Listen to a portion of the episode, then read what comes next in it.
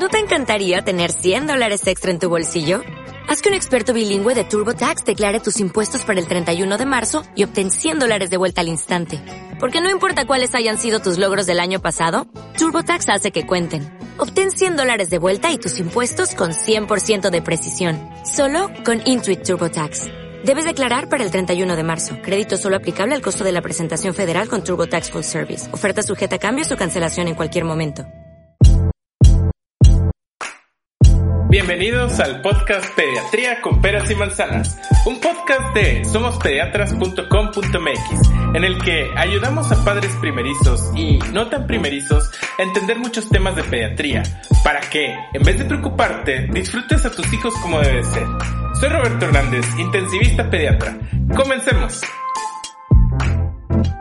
Hola, ¿qué tal? Bienvenidos al podcast Pediatría con Peras y Manzanas, donde hablamos de recién nacidos, lactancia, niño sano, nutrición, alimentación complementaria, sueño, finanzas, en fin, de, hablamos de todo lo que tiene que ver con pediatría, pero explicado con peras y manzanas. Hoy te platicaré junto con el doctor Rafa Pérez Banzini de un tema que es de los que más preocupan a los papás de los niños sanos que es la mayoría, afortunadamente, pero es cuando se enferman sus niños muy seguido. Y esto puede ser solo mala suerte de estar en el lugar equivocado, en el momento equivocado, o también puede ser que algo realmente necesite atención. Lo que algunas veces sucede es que aquí terminamos haciendo estudios innecesarios, terminamos este, haciendo incluso intervenciones milagrosas que pueden costar mucho dinero o incluso pueden poner en algún cierto tipo de estrés a los niños. Y para esto invitamos al doctor Rafa Pérez Banzini, que en su Instagram ustedes lo pueden ver como arroba doctor dr, perdón, punto Rafa con V y doble Z quien es alergólogo e inmunólogo pediatra, es decir, que se dedica a ayudar a los niños con problemas de alergias y también con problemas de las defensas. Hola Rafa, ¿cómo estás? Muchísimas gracias por aceptar esta invitación para este, darnos información muy, muy, este, muy relevante y que nos va a ayudar mucho. Bien, bien, ¿y? Muchas gracias por la invitación. Oye, Rafa, pues este queríamos platicar pues de este tema que creo que es muy importante, que le sucede a muchos papás y la verdad lo que pasa es que muchas veces creen que eh, pues que su niño tiene algo anormal, un problema de las defensas, un problema de algo así. Este, entonces, pues vamos a, a platicar extensamente sobre esto, pero pues primero vamos a, a platicar, platícanos primero, ¿qué quiere decir que un niño se enferme mucho y hasta cuánto tiempo, cuántas veces se pueden enfermar?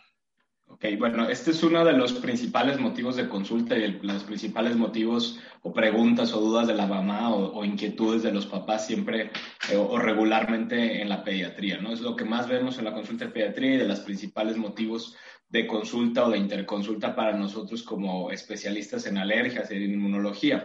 Y aquí, bueno, ahí siempre eh, tenemos que discernir o tenemos que separar este, qué es esto de que un niño se enferme mucho, porque hay varias cuestiones que podríamos considerar como que un niño se enferme mucho, ¿no? El niño que se enferma mucho, es decir, que tiene muchos cuadros infecciosos durante un año, el niño que se enferma y que sus cuadros duran mucho tiempo, esos serían como que los cuadros más, más comunes que llegamos a ver y dentro de esos cuadros, pues hay que pensar que es mucho, que es poco, que es normal, que es anormal. Eh, realmente un niño puede enfermarse de manera anual o por cuadros infecciosos, obviamente usualmente virales, en algunas ocasiones bacterianos, pero lo más común es viral. Puede enfermarse de 8 a 12 veces por año, incluso es lo, lo que puede estar reportado. Casi siempre son 6 a 8 cuadros por año, 8 a 12, sobre todo en aquellos niños que van a guarderías o que tienen hermanos mayores, que vamos a hablar un poquito más al rato de que son factores importantes de riesgo, pero incluso hay reportes de niños que pueden llegar a enfermarse hasta 12, 15 veces por año y eso puede llegar a considerarse normal hasta cierto punto. Y casi siempre esto lo vamos a ver en niños menores de 3 años a veces hasta los 5 años. Son las edades más comunes en las que llegamos a ver a los niños que se enferman mucho. Usualmente, como te digo, menores de 3 años, pero a veces suele prolongarse hasta los 5 años y ahí también van a haber varios factores que van a participar en esa situación. Ok, entonces, ¿y hay una edad así como pico donde se enferman más? Eh, pues es, es, variable porque vamos a tener diferentes factores. Como te digo, lo más común es que los niños que vemos que se enferman más son los niños menores de tres años, pero vamos a tener varias situaciones aquí que pueden afectar o participar para que el niño se enferme más o se enferme menos. O sea, no todos los niños van a ser iguales y depende mucho, por ejemplo, de si es el niño, si es el primer hijo, usualmente a los primeros, eh, al primer bebé siempre los papás somos mucho más cuidadosos, este, todo el día te estás lavando las manos, no quieres que nadie lo vea, que nadie lo toque, está casi totalmente encerrado, vive casi en una burbuja. Y eh, este niño eh, usualmente va a tardar un poquito a lo mejor más en enfermarse, a diferencia de un niño, por ejemplo, que tiene hermanos mayores, que tiene dos, tres hermanos mayores que ya van a la escuela, que ya no van a la guardería. Usualmente estos niños pueden traer virus, bacterias de la escuela y es más fácil que el niño que esté en, aunque, aunque esté en casa se nos enferme un poquito más. También eh, depende mucho de esa situación, de si el niño va a guardería o no. Un niño que va a guardería tiene un poquito más de probabilidad o riesgo de enfermarse porque está conviviendo de manera más recurrente con otros niños y pues es mucho más fácil que se contagie de algo a diferencia de un niño que esté en casa. A lo mejor un niño que esté en casa no se te va o puede no enfermarse en todo el año, el primer año de vida porque estuvo encerrado y los papás se cuidaron demasiado y al momento que entra a guardería se empieza a enfermar mucho. Entonces, casi siempre, como te digo, es, hay que individualizar el cuadro, pero usualmente los vamos a ver un poquito más antes de los tres años. Por esta situación de, que te menciono, de el, contagio más fácil en las guarderías y hay otros factores que pueden favorecer un poquito eso. Uno es que el sistema inmunológico está un poco inmaduro, apenas está aprendiendo, se está desarrollando en cuanto a las defensas que llamamos eh, de la inmunidad este, adquirida, que es cuando el cuerpo empieza a desarrollar defensas como más especiales contra algún proceso infeccioso, y eso se va formando conforme nos vamos exponiendo a más procesos, virus, infecciones, este, cosas que nos rodean el medio ambiente, y eso pues lo, se va logrando con el tiempo. Entonces a veces hay niños que todavía está un poquito inmaduro esta parte del sistema inmunológico y por eso se enferman un poquito más y hay otros factores también que pudieran favorecer, que son factores anatómicos, como que el cráneo es un poco más pequeño, todas las estructuras de la cabeza están, o de la vía respiratoria están un poquito más pegadas, entonces es mucho más fácil que los virus este, pasen o se eh, distribuyan más rápido y fomenten o desarrollen más fácil enfermedad. Sobre todo, por ejemplo, ahí uno de los cuadros muy comunes son las infecciones de oído, que son mucho más comunes verlas en niños más pequeños a diferencia de niños más grandes. Entonces, ese sería otro factor también importante que pudiéramos considerar ahí como de, de riesgo, ¿no? Pero el más importante usualmente va a ser esta situación de las defensas y el aislamiento o no del niño, el acudir o no acudir a, guardería, tener o no tener hermanos mayores que puedan este, eh, favorecer los contagios más fácil para este niño. Ok. Oye, y hablando de niños que no, o bueno, ya hablaste un poquito de, lo, de los niños que son sanos, que tienen hermanos, que van a guarderías, factores, digamos, externos al niño, pero hablando de algo que pudiera ser interno relacionado al niño, además de la anatomía que ya nos platicaste, ¿existe algo que pudiera este, favorecer que el niño se enferme más? Ok, sí, bueno, tenemos usualmente a estos niños que se enferman mucho, los dividimos como en cuatro grandes grupos, ¿no? Es el niño sano que se enferma mucho, eh, el niño alérgico que se enferma mucho, el niño que tiene alguna enfermedad de base que se enferma mucho y el niño que tiene algún problema de sus defensas, de su sistema inmunológico, ya sea porque no se están desarrollando o produciendo bien las defensas o porque tiene algún problema secundario que está haciendo que este sistema inmunológico no funcione de manera adecuada. Esos son como los cuatro grupos más grandes. El primero, que es el famoso niño sano que se enferma mucho, pues es el niño más o menos del que estábamos comentando ahorita, Un niño que no tiene ninguna enfermedad de base, pero que va a guardería, que tiene hermanos mayores y que se nos está enfermando mucho de manera muy frecuente y este niño pues va a tener varias características. Obviamente, como mencionamos, es un niño relativamente sano porque no tiene ningún problema de base y usualmente sus cuadros infecciosos o estas infecciones o estos procesos infecciosos van a ser gripas o cuadros de vías respiratorias superiores, infecciones de oído, pero van a ser infecciones no complicadas. ¿Qué quiere decir que no son complicadas? Que con tratamientos en casa se van a controlar, usualmente incluso pudiéramos decir que hasta sin tratamiento la mayoría de estos cuadros se van a resolver porque la mayoría de los cuadros son virales, entonces realmente el tratamiento es más que nada para ayudar a disminuir los síntomas y a que el niño pase más tranquilo estos cuadros, Son niños que se van a recuperar completamente entre estos cuadros, o sea, van a ser sanos entre los cuadros, no van a tener ningún otro síntoma, ningún signo, y que usualmente van a tener un desarrollo adecuado, es decir, no se están ganando bien peso, estatura, tienen un desarrollo adecuado en cuanto a que hacen las cosas que un niño de esa edad debería de hacer. ¿no? Esas son unas características muy comunes de este grupo. El otro grupo, que es el niño alérgico, es usualmente el niño que tiene alergias, rinitis, asma, que dermatitis atópica. Ese es tu pan de cada día, ¿no? Ese es el, el, el que buscamos o, el, o, por el que usualmente eh, me buscan un poquito más a mí, ¿no? Exactamente. El niño que es alérgico y que se nos va a enfermar más. Y este tiene también varias características importantes. ¿Cómo vamos a identificar a, o diferenciar a un niño sano que se enferma mucho de un niño alérgico que se enferma mucho? Bueno, Primero, la mayoría de las veces los niños alérgicos van a tener historia familiar, ¿no? Vamos a tener a lo mejor mamá, papá, hermanos, este, que tienen algún antecedente de alergia, porque las alergias usualmente tienen un fondo genético. No siempre, pero sí hay más riesgo de desarrollar alergias cuando tenemos antecedentes en la familia.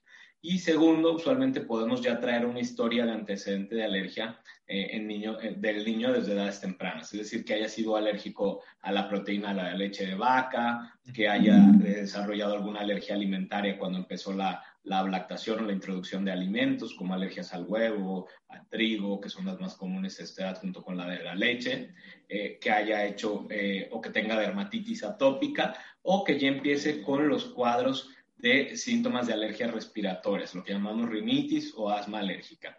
¿Qué va, ¿Cómo vamos a ver este niño? Pues va a ser un niño que siempre va a traer escurrimiento nasal, comezón en la nariz, comezón en los ojos, que van a estornudar así de manera muy frecuente. Yo les digo que es como un estornudo, regularmente el término médico es estornudos en salva, pero yo les comento que es como un estornudo en metralleta, ¿no? Que parece una metralleta porque no para, no para, no para de estornudar el niño.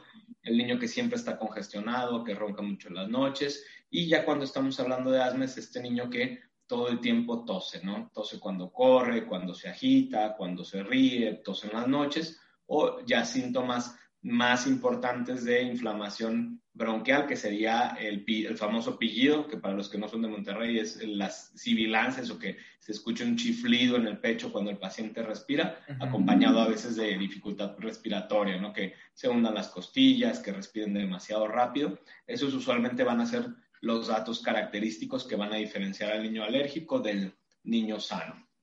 Casi siempre este niño alérgico también va a tener un buen peso y una buena estatura para la edad y la diferencia muchas veces entre los cuadros infecciosos y alérgicos es que casi siempre el niño alérgico va a tener cuadros más largos, o sea, sus procesos infecciosos se van a prolongar o se pueden complicar un poquito más con sinusitis o tardar más en resolverse o complicarse con episodios de pillido, broncoespasmo, que necesiten nebulizaciones con medicamento, cosas de ese tipo, ¿no? Y eso puede causar confusión, ¿no? Entre el niño, porque se pueden poner un cuadro que se apreciaría como grave, ¿no? Que tendrían fiebre más persistente o fiebre o un cuadro más este, prolongado, como dices. Entonces eso angustia a muchos papás, ¿no? Sí, y usualmente son niños que, como, como mencionamos, eh, el cuadro va a ser más largo, pueden durar varias semanas o incluso hacernos unas cosas que se llaman bronquitis persistentes, sinusitis crónicas, en la que el niño va a persistir con síntomas de manera poco más crónica, entonces van a ser cuadros un poquito más aparatosos. La característica aquí principal es que usualmente, aunque son cuadros más largos, más prolongados, el niño pues, se va a tratar también en casa, eh, no va a necesitar manejos en hospital o tratamientos en hospital, eh, no va a ser infecciones graves, o sea, neumonías, este, otitis o infecciones del oído que se perforen a cada ratito, que serían cosas que ya nos hablarían de a lo mejor un problema un poquito más grave, ¿no? Y si, como dices, se traspolan o se sobreponen una a otra, y eso tiene mucho que ver porque el paciente alérgico va a enfermarse más, porque la, la, alergia, lo que provoca la alergia, a fin de cuentas, es una inflamación crónica en la vía respiratoria. Y esta inflamación crónica lo que hace es provocar más moco y provocar más inflamación. Entonces, los virus y las bacterias se llegan y es más fácil que se peguen, por así decirlo, y que se reproduzcan más fácil en la vía respiratoria cuando hay mucha inflamación y cuando hay mucho moco. Entonces, por eso el niño alérgico se enferma mucho más, porque el niño alérgico siempre está inflamado y siempre tiene moco. Entonces, es una de las características también que van a favorecer o de los factores de riesgo que hace que el niño se enferme más fácil, ¿no? El niño alérgico se enferme más fácil, incluso que un niño sano. Ok. Oye, y regresando a los niños sanos que se enferman mucho, este, ¿tú pensarías que esto es, bueno, si nos platicaste que es parte de que sus defensas, su sistema inmunológico se está desarrollando. Es, entonces esto sería como parte de su desarrollo inmunológico, ¿no? Sí, podríamos decir que es como una cuestión normal o adaptativa este, del sistema inmunológico. Se va a ir desarrollando poco a poco esta respuesta cada vez mejor o cada vez más rápida. Como mencionaba al principio, este, tenemos usualmente dos, dos, tipos de defensa, ¿no? Nuestra respuesta inmuninata, que es como con la que nacemos todos para defendernos, pero esta lo hace como de manera general, y la adquirida, que es la que ya realmente ciertos virus, ciertas bacterias y responde de manera mucho más dirigida, mucho más rápida, pero esa se va, como, dice, como lo dice su nombre, se va adquiriendo poco a poco. Entonces, para eso necesitamos que el organismo se exponga y vaya madurando. Entonces, realmente es una respuesta normal o es algo común. Aquí siempre lo más importante cuando estamos viendo a un niño que se enferma mucho es identificar factores de riesgo, o sea, identificar pacientes que realmente puedan tener algún problema de base que haya que manejar, que haya que tratar, que haya que estudiar y separarlos de estos niños sanos. Y obviamente ayudar a que los papás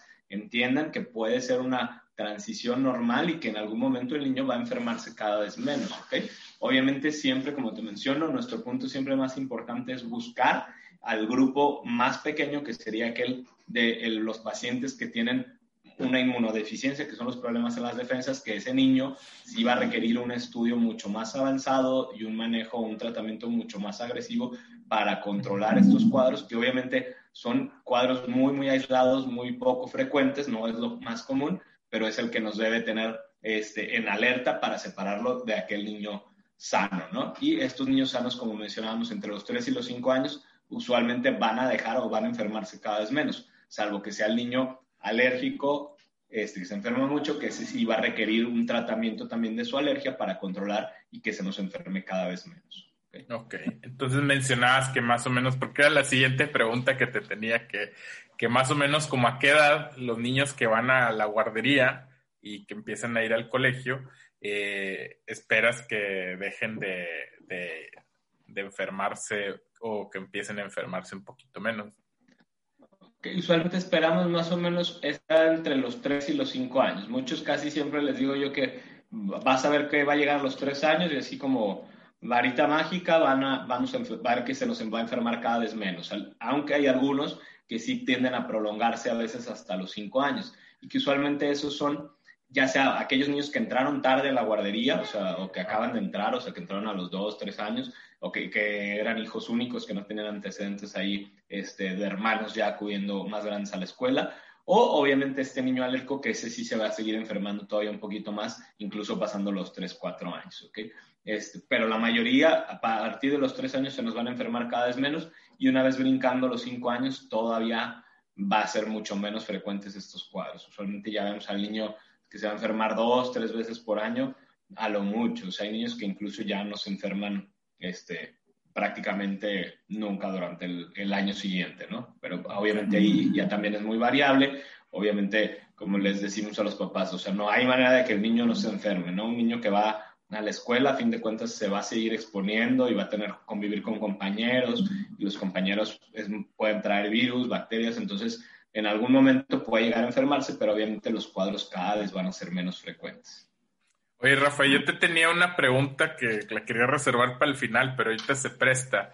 Fíjate, ahorita que estamos con la pandemia, que estamos guardándonos, bueno, la mayoría de la gente nos estamos guardando en casa, incluidos a los niños, que ahí pues este, lo están ahí coachando, haciendo homeschool, entonces no se exponen, o sea, no solo el COVID, ¿crees que nos traiga algún boost en niños más grandes o que haga que este periodo se, este, se retrase un poco o crees que va a pasar que, simplemente se van a brincar este periodo?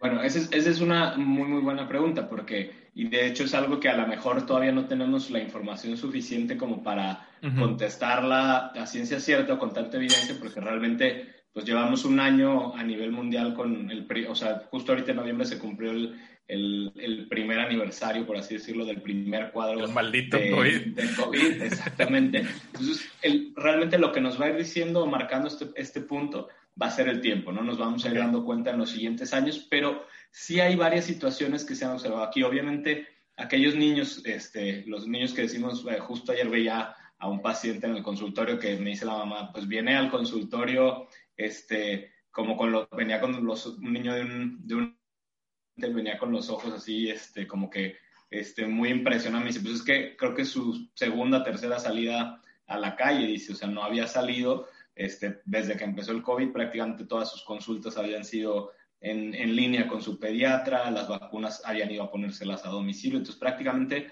no salía para nada, ¿no? Entonces, dice, oye, pues vengo, este, y el niño viene así como que eh, impresionado. Hiperestimulado. Exacto, o sea, desde esa cuestión de eh, que te das cuenta que, oye, pues un niño que no ha recibido, a lo mejor no había visto tanta gente este, en la calle, en un hospital, en un consultorio, o sea, como que eh, el, el, shock que tiene ahí. Ahora, hablando ya un poquito más de todos estos pues, infecciosos, pues sí pudiera ser que se retrase, sobre todo en estos niños más pequeños que no han tenido tanta exposición y que obviamente ahorita que estamos teniendo medidas extremas de higiene, el uso frecuente de cubrebocas, el lavado de manos todavía más exagerado que como lo hacíamos antes, o sea, todos esos cuidados obviamente van a hacer que él se exponga a menos microorganismos en casa y que cuando entre a la escuela o que entre o que se exponga, pues va a enfermarse a lo mejor un poquito más. Cosas que nos pudieran llegar a beneficiar ahí, pues es a lo mejor esto que mencionábamos de la anatomía, que ya va a haber un poquito más de separación entre los espacios en la vía respiratoria, entonces a lo mejor ya no hay tanta continuidad para que se infecten tan fácil, pero sí... O que duren menos. O que duren menos, exactamente, o que se compliquen, por ejemplo, con una rinitis, una, un cuadro gripal, una resfriado como que se nos complique con una otitis, pudiera ser ya menos frecuente que, que lo que te puede pasar el primer o segundo año de vida, pero sí probablemente vamos a poder ver que se nos enfermen un poquito más. Ahora, también ahí hay varios puntos que pueden favorecer el estar en casa, o sea, no todo va a ser malo, ¿no? Este, hay varios factores que, o sea, se ha visto que también, o se han mencionado que también en esta cuestión. Una es que muchos niños que a lo mejor antes nada más recibían lactancia materna tres, cuatro meses porque la mamá ya tenía que regresar a trabajar y no se le acomodaban los tiempos, a lo mejor ahora sí va a recibir lactancia materna seis, nueve, doce meses o más. dos años.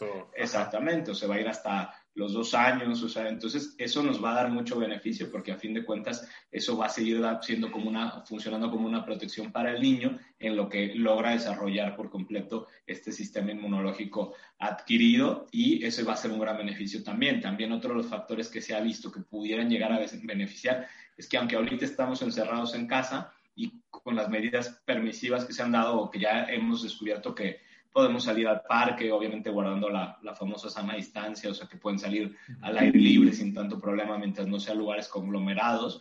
Este, también se ha visto que esta convivencia este, con microorganismos de afuera, o sea, la tierra, el polvo, los bichos que pudieras encontrar ahí, o sea, que agarren tierra, etcétera, este, eso puede beneficiar también al desarrollo del, del sistema inmunológico, que a veces muchos niños este, ya no salen tanto al parque o, al, o a jugar como lo hacían antes porque están todo el día en la escuela, están en las, todos los niños tienen como 20 mil clases de karate, baile, robótica, qué sé yo, ¿no? Como, entonces, toda esa situación a lo mejor hace que el juego al aire libre ya no fuera algo tan común y ahora sí lo están haciendo un poquito más. Entonces, también se cree que eso va a poder ayudar a largo plazo a que estos niños no queden eh, o no tengan tanto problema en cuanto al desarrollo tecnológico y que veamos que se van a enfermar un poquito más. La realidad es que no lo vamos a, saber hasta en unos años en que vean, empezamos a ver que estos niños crezcan y que ya que se adapten. Y probablemente va a tardar más porque si nos ponemos a ver todas estas medidas que estamos adaptando y que se han adaptado, por ejemplo, en países donde ya los niños eh, reingresaron a las escuelas, pues la mayoría de los niños están yendo con cubrebocas, salones más pequeños, menos aglomerados, muchas más medidas eh, todavía de higiene, que como quiera, esos a lo mejor nunca van a ser totalmente infalibles porque es bien difícil, sobre todo con los niños chiquitos, pues que no se agarren la cara, que no se metan las cosas a la boca. Pero el uso de cubrebocas, como ya lo hemos visto con la evidencia en lo que va del año, que sí ayuda realmente a, a disminuir los contagios, pues nos va a ayudar no nada más a disminuir el contagio del coronavirus, sino el contagio probablemente de muchas otras infecciones que regularmente nos exponemos en las escuelas. Entonces, probablemente también vamos a ver un cambio en esa situación dependiendo de cuánto tiempo tengamos que estar usando el cubrebocas como una medida ya del día. Del día a día. Sí, en la época ya post-COVID. Post covid eh, post covid exactamente. Ya, ok. Pues eso, es muy interesante y ya si, este, si en cinco años vemos qué sucede, pues acuérdense que Rafa lo dijo mucho antes.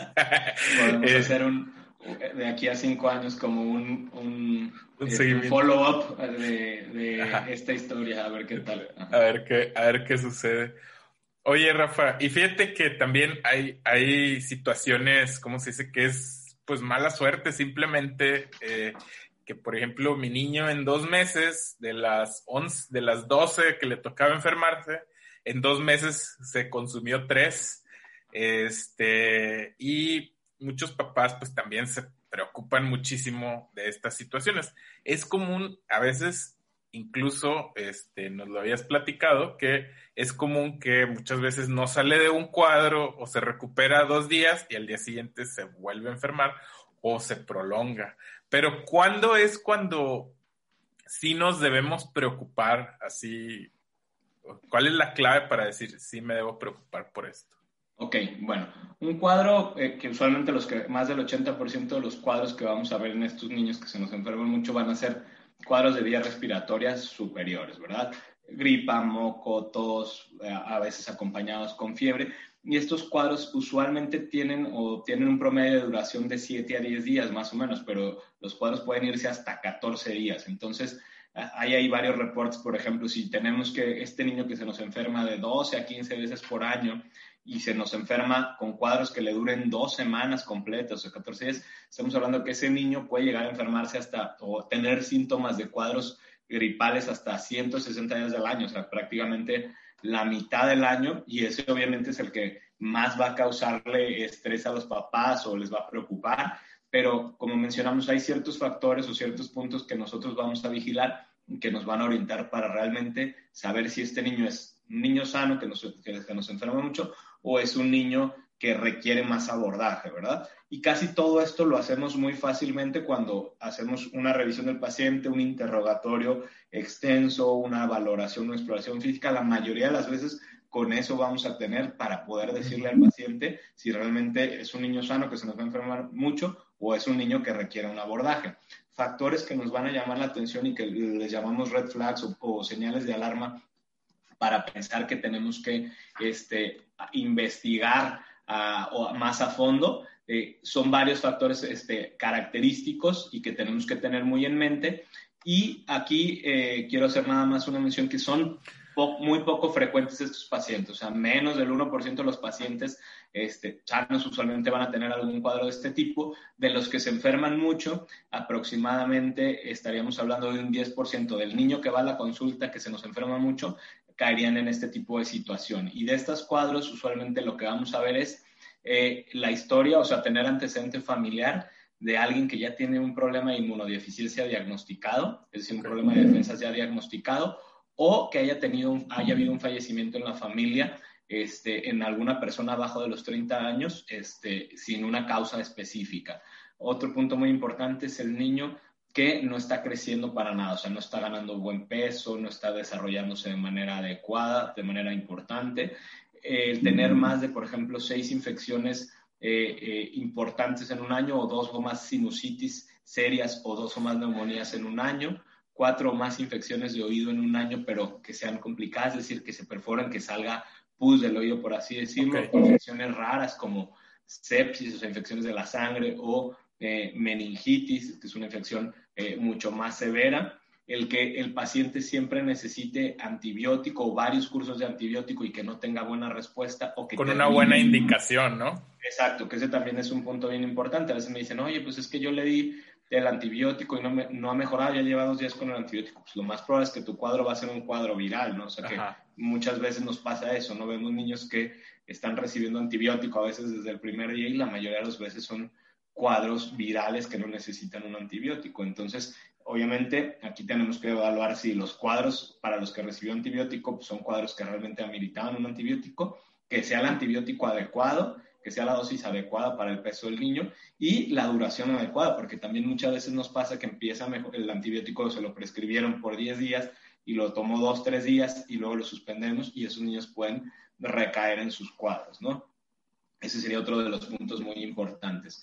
Y este, otro punto importante es infecciones, por ejemplo, que llamamos este, de tejidos profundos, por ejemplo, infecciones de, hígado, perforaciones o abscesos en el hígado, o que son lesiones importantes en el, hígado, o lesiones importantes en la piel que no respondan o que no cicatricen de manera adecuada, o que el paciente siempre tenga que acabar hospitalizado para recibir tratamiento antibiótico porque no mejora con las medidas en casa. Esos serían como los puntos que más debemos de considerar como puntos clave o puntos de alarma o, famosas red flags para considerar que un niño este, que se está enfermando mucho tenga que eh, ser estudiado de manera más a fondo para buscar un diagnóstico. Ok, muy bien. Y por ejemplo, en una alergia, ya nos platicaste que son niños que tienen los cuadros recurrentes, que tienen estos estornudos y este y quería ver cómo, cómo se hace el diagnóstico de una alergia cómo lo, lo haces además de, lo, de la clínica, ¿no? Ok. El, el, diagnóstico de alergia, como mencionaste tú, pues muchas veces la clínica va a ser la que nos va a mandar, ¿no? O sea, la que nos va a orientar a que el paciente va a tener un cuadro de alergia, una rinitis alérgica, una asma una dermatitis atópica, y ya de acuerdo al cuadro clínico, a la exploración física, podemos complementar para confirmar un diagnóstico y eso usualmente se hace con pruebas para, de, para identificación de aeroalergenos, que hay usualmente dos tipos de pruebas que son bien eh, o que están bien descritas y que su función es la adecuada para hacer el diagnóstico de alergias. Una es las pruebas cutáneas, que son pruebas que se hacen en piel, y el otro es la determinación de IgE específica en sangre. Esas serían las dos pruebas que podemos utilizar para hacer el diagnóstico de una rinitis alérgica, una asma alérgica o una alergia a alimentos. Serían las pruebas que nos van a funcionar. Y esto usualmente es un proceso muy sencillo. La prueba cutánea se hace en el consultorio, es algo muy, muy tranquilo y eh, nos da un diagnóstico inmediato. Y la IgE específica, eso se hace en sangre, ¿ok? Eso se toma una muestra de sangre, se manda a un laboratorio y nos da una determinación este, sobre los resultados. Ambas funciones, este tipo de pruebas funcionan tanto para alergias ambientales, o sea, alergias a cosas del medio ambiente, pólenes de pastos, árboles, malezas, el perro, el gato, el ácaro del polvo, y para las alergias alimentarias. Sería el tipo de prueba que utilizamos usualmente para hacer el diagnóstico de... Son dos separadas. La prueba, eh, bueno, la prueba cutánea es una prueba que se hace en piel y esa prueba este, puedes incluir ahí todo lo que es ambiental y alimentario o puedes hacer nada más ambiente o alimentos. Usualmente el, para este tipo de problemas respiratorios el problema usualmente va a ser algo ambiental, no va a tener mucho que, relación con alimentos salvo ciertos puntos. Y la IG en sangre, ahí también lo que se hace es tomar la muestra y se puede determinar exactamente lo mismo que lo puedes pedir en una prueba cutánea lo puedes determinar en una prueba de IG específica. ¿okay? ¿Y haces uno antes que el otro o tiene...? Eh, es variable. Usualmente hacemos, o, o, la que más se utiliza es la prueba cutánea por varias situaciones, porque tienes el resultado de manera inmediata, o sea, a los 15 minutos tú puedes revisar el resultado en la piel su eh, especificidad y sensibilidad son prácticamente iguales, o sea, las dos son casi igual de efectivas, 90-95%, entonces nos funcionan a la par que la IG específica. Eh, la ventaja que eh, tienes, por ejemplo, con la cutánea, te digo, es que tienes el resultado inmediato y la IG específica tienes la ventaja de que no necesitas dejar de usar medicamentos para poder hacer la prueba. En, la prueba cutánea usualmente tenemos que dejar antialérgicos, de tomar antihistamínicos para poder hacer el estudio y algunos otros medicamentos.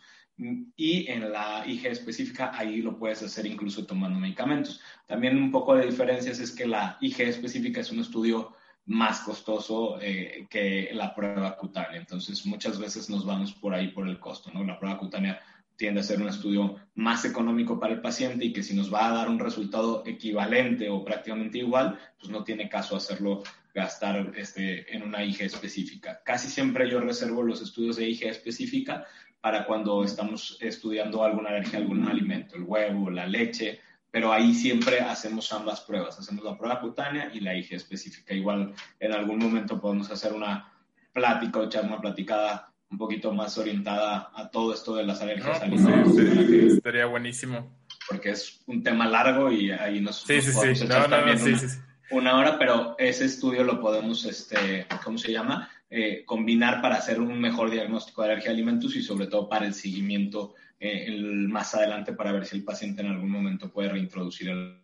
Estamos hablando de alergias respiratorias o mentales, con el resultado que tienes de manera inicial, usualmente si ya tienes una prueba positiva, síntomas positivos, ahí ya puedes dar un abordaje, un tratamiento dirigido a la alergia y eso te va a ayudar a disminuir de manera muy importante toda esta inflamación y la producción de moco y obviamente el paciente va a enfermarse cada vez menos, ¿no?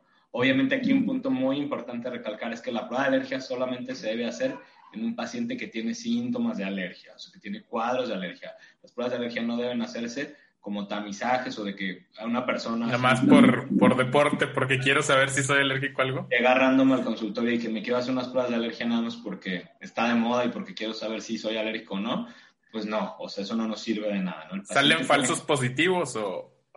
Es que tú puedes llegar a tener sensibilidad, o sea, la prueba nos va a detectar sensibilización, o sea, sensibilización quiere decir que tu organismo, por así decirlo, ya marcó como una alarma y dijo, esta cosa me llama la atención y ya yo la voy a recordar. Entonces la prueba nos puede dar sensibilización, que es realmente lo que nos va a mostrar la prueba. Y no es lo mismo estar sensibilizado que ser alérgico. Tú puedes estar sensibilizado, por ejemplo, eh, no sé, al perro. Este, tienes perros y tu cuerpo a lo mejor ya detectó ahí que tienes esta detección del, del antígeno al perro, pero si nunca tienes síntomas, pues esa sensibilización no nos importa, no hay que darte tratamiento. Pero si tú tienes perro y todo el día estás estornudando, tos, pillido, falta de aire y más cuando entras en contacto con el perro y aparte tienes la prueba positiva, pues ahí sí ya estamos hablando de que tenemos una alergia este, muy marcada. Este, entonces ahí sí es que hay que dar tratamiento. Por eso eh, es cuando debemos de pensar que el paciente ya tiene una alergia. Antes de eso, no. Si el paciente nunca tuvo síntomas, no tiene una sola indicación para hacerle un examen de alergias, ¿no? Ok. Pues eso está bastante, bastante interesante y sí, yo creo que sí amerita otro, otra charla aquí. Este, y fíjate que te quería preguntar también algo que es muy importante. Muchas veces nos prometen nos dan tratamientos, eh, los papás se angustian mucho y, obviamente quieren tomar acción y vienen con uno como pediatra que, que, bueno, es, este, trata de hacer las cosas como realmente deben de ser, pero pues los niños no dejan de enfermarse, o sea, por más que yo les diga, oye, pues esta es la evolución, esto es lo que puede pasar, se pueden enfermar 12 veces por año. Y pues acuden con otra, con otros profesionales o no tan profesionales de la salud y les recomiendan, pues, remedios, vitaminas, algunas, este, hay incluso medicamentos que prometen elevar las defensas. ¿Tienes alguna opinión de, de todo esto? Sí, bueno, ahí siempre, pues obviamente, eh, lo más importante en esta situación es tratar de eh, controlar o platicar o tratar de llegar a, a, disminuir la angustia de los papás. Yo sé que como papá pues siempre va a ser angustiante que tu niño se esté enfermando de manera frecuente, pero siempre ese va a ser como que el punto más importante. La, eh, siempre les menciono que la comunicación con el pediatra, el acudir de manera constante al pediatra, lo que nos puede orientar para identificar realmente si tenemos un niño que se nos está enfermando mucho y que hay que estudiarlo, la manera de identificarlo es bien fácil, estar acudiendo de manera recurrente a tu control eh, del niño sano. En el control del niño sano es donde vamos a realmente poder identificar que un niño no está este, desarrollándose de manera adecuada, no está creciendo de manera adecuada o que tenga alguna señal de alarma que nos va a orientar para un problema este, de inmunodeficiencia. Entonces, el control del niño sano va a ser un punto muy importante y que nos puede orientar para detectar muchas situaciones que podemos prevenir, controlar o estudiar. Ahora, eh, sobre tratamientos, siempre debemos de tratar como de este, hacer énfasis en esto, que es una etapa en la que lo que buscamos es alcanzar esta madurez inmunológica, por así decirlo, y que va a ser una etapa pasajera y que el niño usualmente más adelante no lo va a pasar. Y siempre la medida más importante o las medidas más importantes, pues va a ser las medidas de higiene, ¿no? El lavado de manos frecuente, eh, el hacer los juguetes, etcétera, el que eh, los niños, pues si están enfermos, pues no convivan con otros niños enfermos, etcétera, que a veces eso es medio complicado porque muchas veces pueden convivir este, con un niño que no traía datos de alguna infección y ese día en la noche empieza el niño y pues ya estuviste todo el día con él y ya te vas a contagiar, ¿no? O es algo más complicado. Otras situaciones que sugerimos ahí pues es que eviten los papás fumar en caso que no fumen, porque ese es un factor de riesgo que también nos va a incrementar el riesgo de enfermarse, o sea, de que los niños sean más sensibles a enfermarse un poquito más. Pero en cuanto a medicamentos, pues sí, realmente hay como muchas opciones. Homeopatía, que realmente ya está bien eh, descrito, hay muchas revisiones sistemáticas, muchos estudios a nivel mundial que realmente no funciona de, de manera adecuada, que no, no nos brinda este, un aporte eh, realmente significativo. Eh, estudios, por ejemplo, también sobre algo que está muy de moda, el transferón, que se quiere utilizar para muchísimas cosas y que también no hay mucha evidencia. Incluso también nos podríamos echar una platicada bien larga sobre todos estos mitos del uso de transferón y el mito de uso de, vitaminas y todo este tipo de situaciones, pero realmente no hay ahí gran este, aporte, algo que realmente nos vaya a disminuir. Actualmente hay muchos estudios que se están llevando a cabo, que ya se han hecho o que se están haciendo en, eh, multicéntricos en varias partes eh, del mundo, este, por ejemplo, evaluando cosas como los listados bacterianos, este, el famoso bronchobaxón, que también lo vemos mucho que se comercializa, y hay varios puntos ahí que probablemente eh, optimistas que probablemente sí pudieran ayudarnos a disminuir los días de fiebre, los días de síntomas respiratorios, de congestión y sobre todo se ha visto sobre todo más orientados a los pacientes que tienen asma, que tienen estos episodios de pillido, de sibilancias, que pudieran disminuirlos o prevenirlos. Por ejemplo, hay un estudio muy grande que se llama BRED que se va a terminar el año que entra y los resultados van a salir para finales, probablemente el año que entra, donde ya realmente este, eh, evaluando a poblaciones diferentes en muchos lugares, vamos a tener una mayor idea de si funcionan de medicamentos es que prácticamente tenemos efectos deleterios, efectos eh, malos para el paciente, entonces pudiera ser una recomendación que pudiera utilizarse, pero como siempre les digo, no hay nada mágico que vaya a hacer que los niños no se enfermen, o sea, el niño se va a seguir enfermando y es cuestión de tiempo, salvo que tenga obviamente una alergia, donde sí realmente tenemos que abordar y tratar la alergia para disminuir los cuadros, o que tenga alguna de las otras situaciones que mencionamos, que es un niño con una enfermedad de base, pues que este pudiera seguirse enfermando por su enfermedad de base del corazón, o sea, una enfermedad cardíaca, ni una enfermedad pulmonar, enfermedad del tracto gastrointestinal de manera crónica, o aquel paciente ya del, mundo de las inmunodeficiencias o de, las de, los daños en las defensas, que ese sí como mencionamos, amerita un abordaje muy importante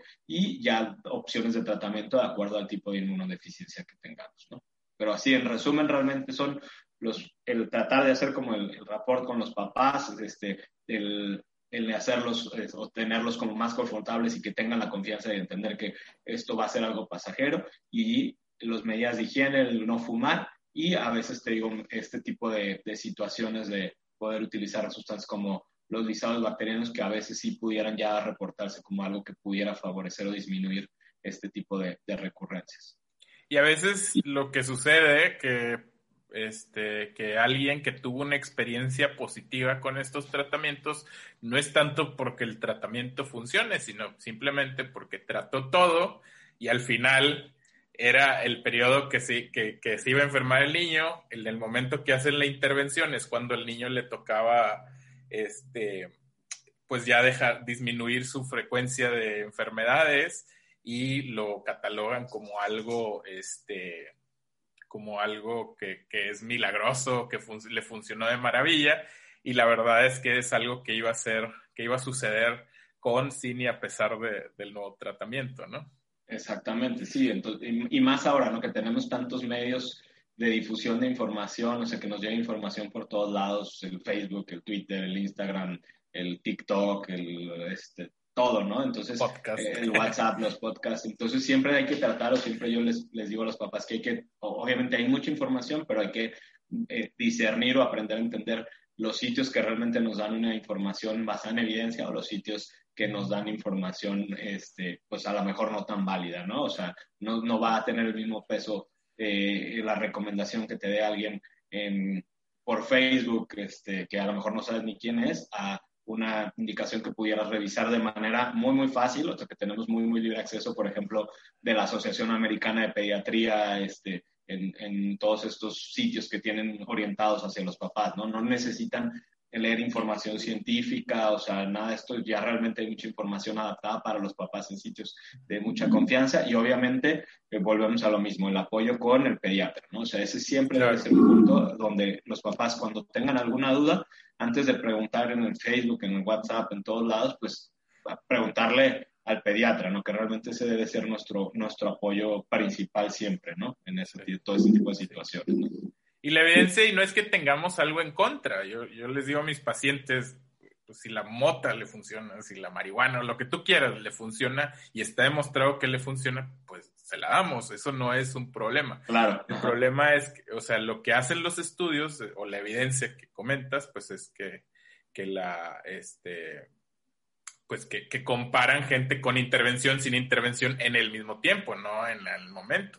Y a veces también sucede que muchos niños, por ejemplo, tienen un cuadro viral que se iba igual, sucede, que se iba a recuperar y eventualmente este cuadro iba a la mejoría, pero le dieron antibiótico, cambiaron de tres médicos y el quinto médico, que es cuando se iba a curar solo el niño, le da una inyección y le atribuyen a la inyección, que también es algo que sucede. Algo que vemos todos los días. Sí, de hecho, igual ahí también yo siempre les digo, no estamos peleados tampoco con cambiar nuestra opinión, ¿no? O sea, a lo mejor la evidencia que tenemos ahorita dice una cosa y en 10 años hay evidencia ya que, que, apoya otra situación, a lo mejor totalmente contraria, y eso lo hemos llegado a ver en varios ámbitos de la medicina. Por ejemplo, en alergia lo hemos visto antes eh, con la introducción alimentaria que decíamos antes, no le des los alimentos alergénicos hasta después del año, dos años, y ahora los queremos meter desde el inicio porque la nueva información o la nueva evidencia nos dice eso, pues se vale cambiar, ¿no? O sea, pero Claro. todo siempre sobre las bases científicas y sobre una evidencia eh, robusta y buena, ¿no? Eso siempre va a ser como que el punto más importante, ¿no? O sea, que tengamos una base